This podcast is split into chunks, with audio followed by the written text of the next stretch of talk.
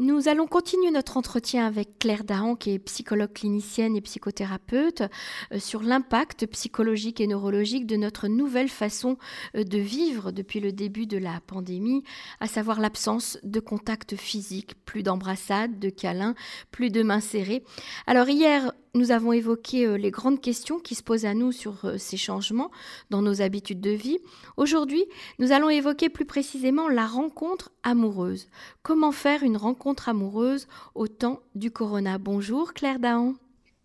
Bonjour Emmanuel, merci de me recevoir à nouveau. Merci à vous d'être avec nous. Alors Claire, ceux qui cherchent l'amour, leur euh, âme sœur, sont certainement pénalisés euh, aujourd'hui car tout, tout, nous sépare, car euh, l'autre devient un risque. Alors on se méfie, on se protège. Comment rencontrer l'autre? Alors effectivement, là, on est dans un, dans un contexte assez particulier qui n'est pas très propice à, ceux qui cherchent l'amour. Euh, J'observe, moi, dans mes consultations, de plus en plus de gens qui consultent euh, pour cette solitude, pour cette solitude euh, affective, qui se sentent très seuls. Euh, il faut savoir qu'en temps normal, la, recette d'une rencontre amoureuse, ça va être à la fois un contexte, un lieu, et puis une attirance, bien sûr. Mais dans le contexte que, que vous décrivez, Emmanuel, c'est vrai que l'autre devient un danger et euh, et, on se méfie énormément. Alors, comment est-ce qu'on peut faire malgré tout pour, euh, pour rencontrer l'autre, il, il y a des moyens, néanmoins. Euh, déjà, dans, en ce qui concerne les difficultés, donc, on a parlé hier des, gestes barrières, de la distanciation et, des gestes barrières. Effectivement, ça constitue un frein. On a évoqué le masque. on a mmh évoqué le masque, le fait de ne pas pouvoir être reconnu. Mmh euh, notre visage, notre visage dit quelque chose de nous. Euh, dans la relation amoureuse, la séduction euh, qui passe par le, regard, c'est une partie, c'est une étape importante. Mmh et lorsqu'on lorsqu'on se montre à l'autre, on a besoin d'être vu par l'autre et de voir aussi ce que l'autre lit sur notre visage. Il y a une forme d'interaction, c'est-à-dire est-ce qu'on est validé ou pas? Par l'autre. Euh, et ça, c'est une étape qui est, qui est importante, qui a, pas, euh, qui, a du mal à se, à se faire. Euh, au niveau des lieux, vous avez parlé des lieux tout à l'heure. Ben, bien sûr, comment est-ce qu'on fait pour se rencontrer quand il n'y a plus de café, plus de, plus de bars, hein, plus de restaurants, et puis qu'avec le télétravail, on a également les lieux, les lieux de travail qui, sont, qui étaient des lieux éventuels de rencontre qui ne sont plus, mmh ce n'est plus le cas. Moi, ce que j'observe, c'est que en ce moment, euh, toutes nos capacités d'adaptation sont mises à l'épreuve.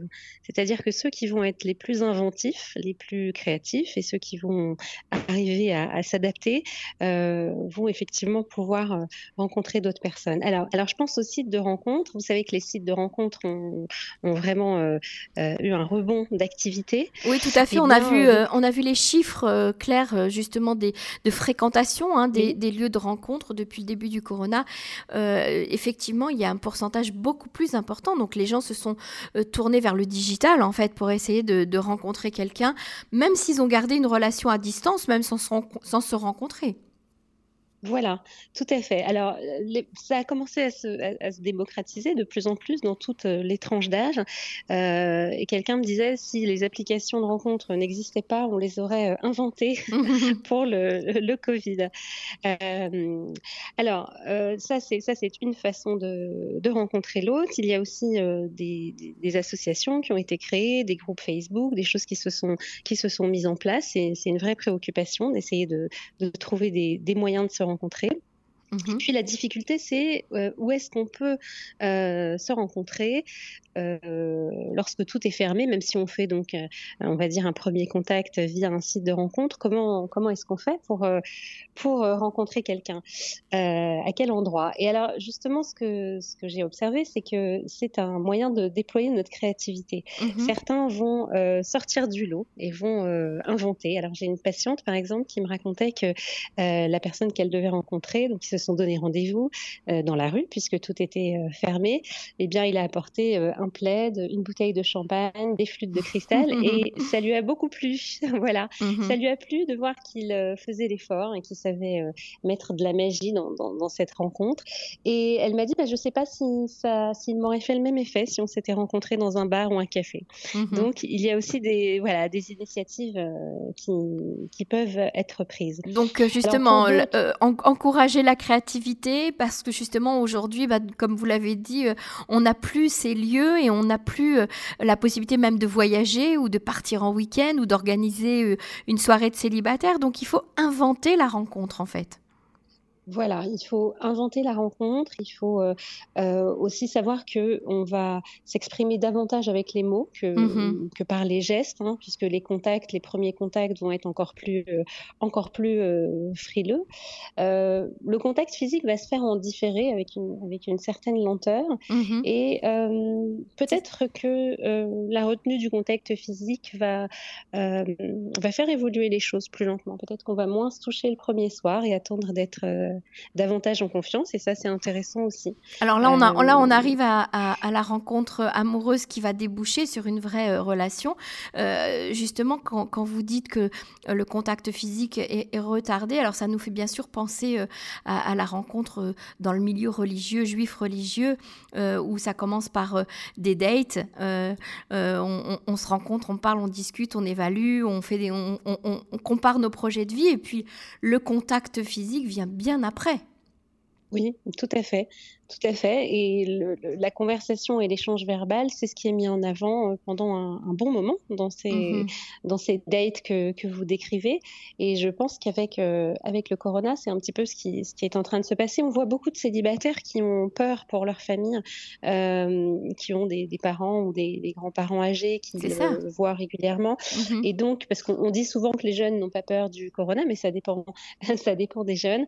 Et pour certaines personnes, c'est vrai que le contact physique va être retardé un maximum. Alors quand vous dites retardé, c'est même le premier baiser. Alors que le premier baiser, c'est toute la magie, c'est sa spontanéité. Et même ça, on, réfléchit à deux fois en se disant, bah, je vais pas l'embrasser tout de suite parce que, euh, ou je vais pas me faire embrasser tout de suite parce que bah, j'attends de savoir, j'attends d'être sûr, j'attends d'être en confiance par rapport à sa santé en fait et à son environnement. C'est exactement ça. C'est exactement ça. J'attends d'être sûre. Je ne peux pas me permettre de faire ça avec autant de, légèreté que dans un autre contexte. Donc, euh, il faut que je sois bien sûre. Et mmh finalement, dans ce temps-là de il faut que je sois bien sûre, eh bien, euh, eh bien on, va, on va poser davantage de questions, on va parler davantage, on va prendre le temps. On va prendre le temps aussi dans une rencontre amoureuse. Il n'y a pas seulement la rencontre, mais entre deux rencontres. Hein, qu'est-ce qui se passe? Tout ce qui s'élabore entre deux rencontres. Mmh Donc, peut-être que euh, tout ça va simplement s'inscrire dans une durée un peu plus, euh, lente. Alors, euh, continuons dans la rencontre, euh, Claire Dahan. Euh, est-ce qu'aujourd'hui, depuis le début du corona, vous avez le sentiment, à travers les, les patients, hein, puisqu'aujourd'hui c'est à la mode avec la série en thérapie, de, raconter ce qui se passe dans les séances de, thérapie, est-ce que vous avez le sentiment que, vos patients font moins l'amour qu'avant Ou est-ce qu'ils est qu'ils sont dans une certaine abstinence justement à cause de la peur de la maladie? Alors ça, c'est une très bonne question. Alors, euh, euh, alors on, va, on va parler des célibataires et puis on va parler des... Des, couples aussi. On va parler des couples, oui. Voilà, puisque la sexualité des couples mariés aussi euh, euh, subit des, choses par rapport au, coronavirus. Euh, les célibataires, alors la grande question, c'est peut-on vivre sans faire l'amour en ce moment? Est-ce qu'on fait moins l'amour? Oui, bien sûr que la sexualité, elle est, elle est ralentie.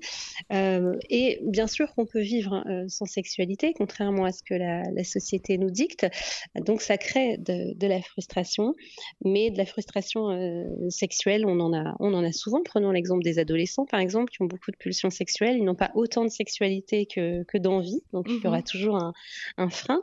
Euh, par contre, cette sexualité qui est empêchée, euh, il faut savoir qu'elle elle peut prendre deux voies.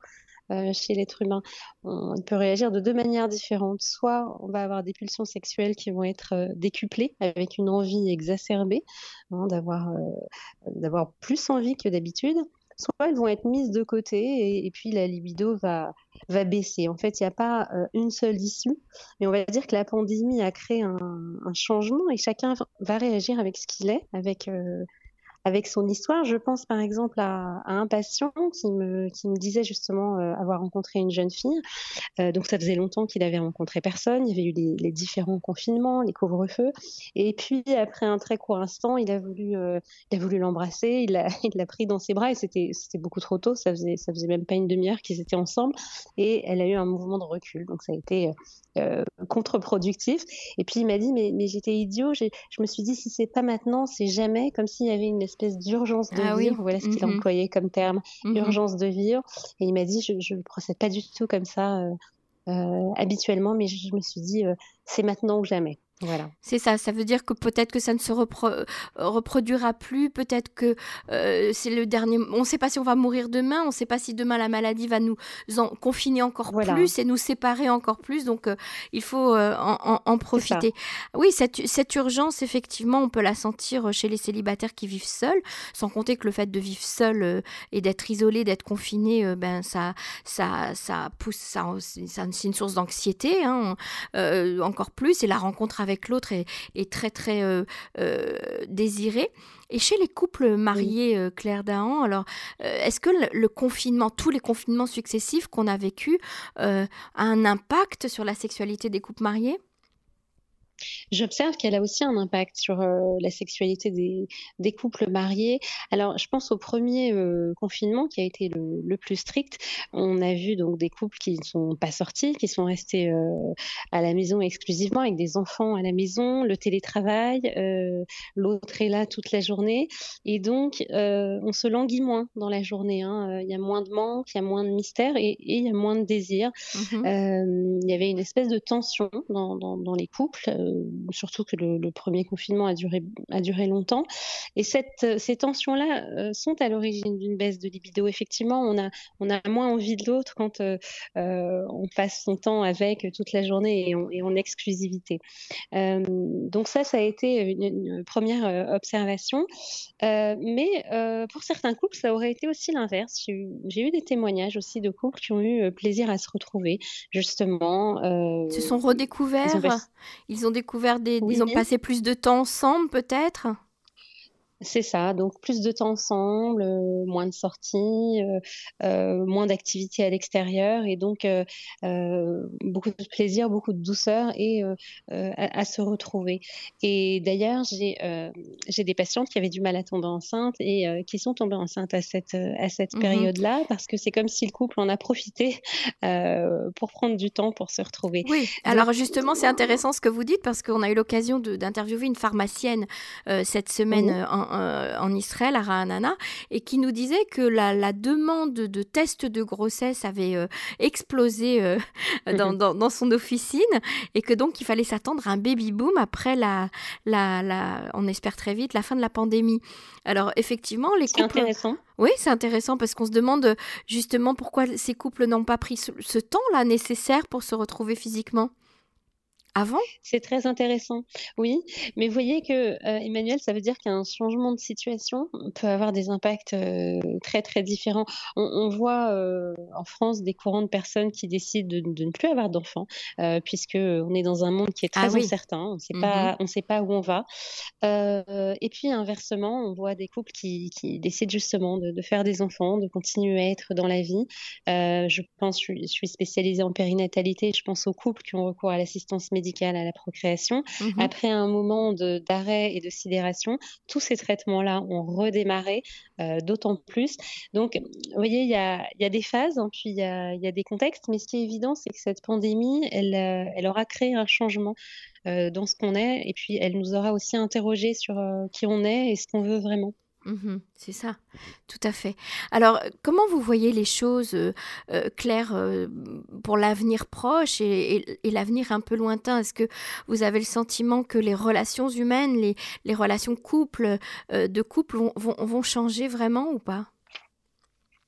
J'ai le sentiment que les gens qui vivent ensemble vont, ont apprécié quand même se, se, retrouver. Je pense que même quand on aura repris nos activités, on aura tous découvert ce que c'est que d'être un peu plus en couple, en famille mmh et à la maison.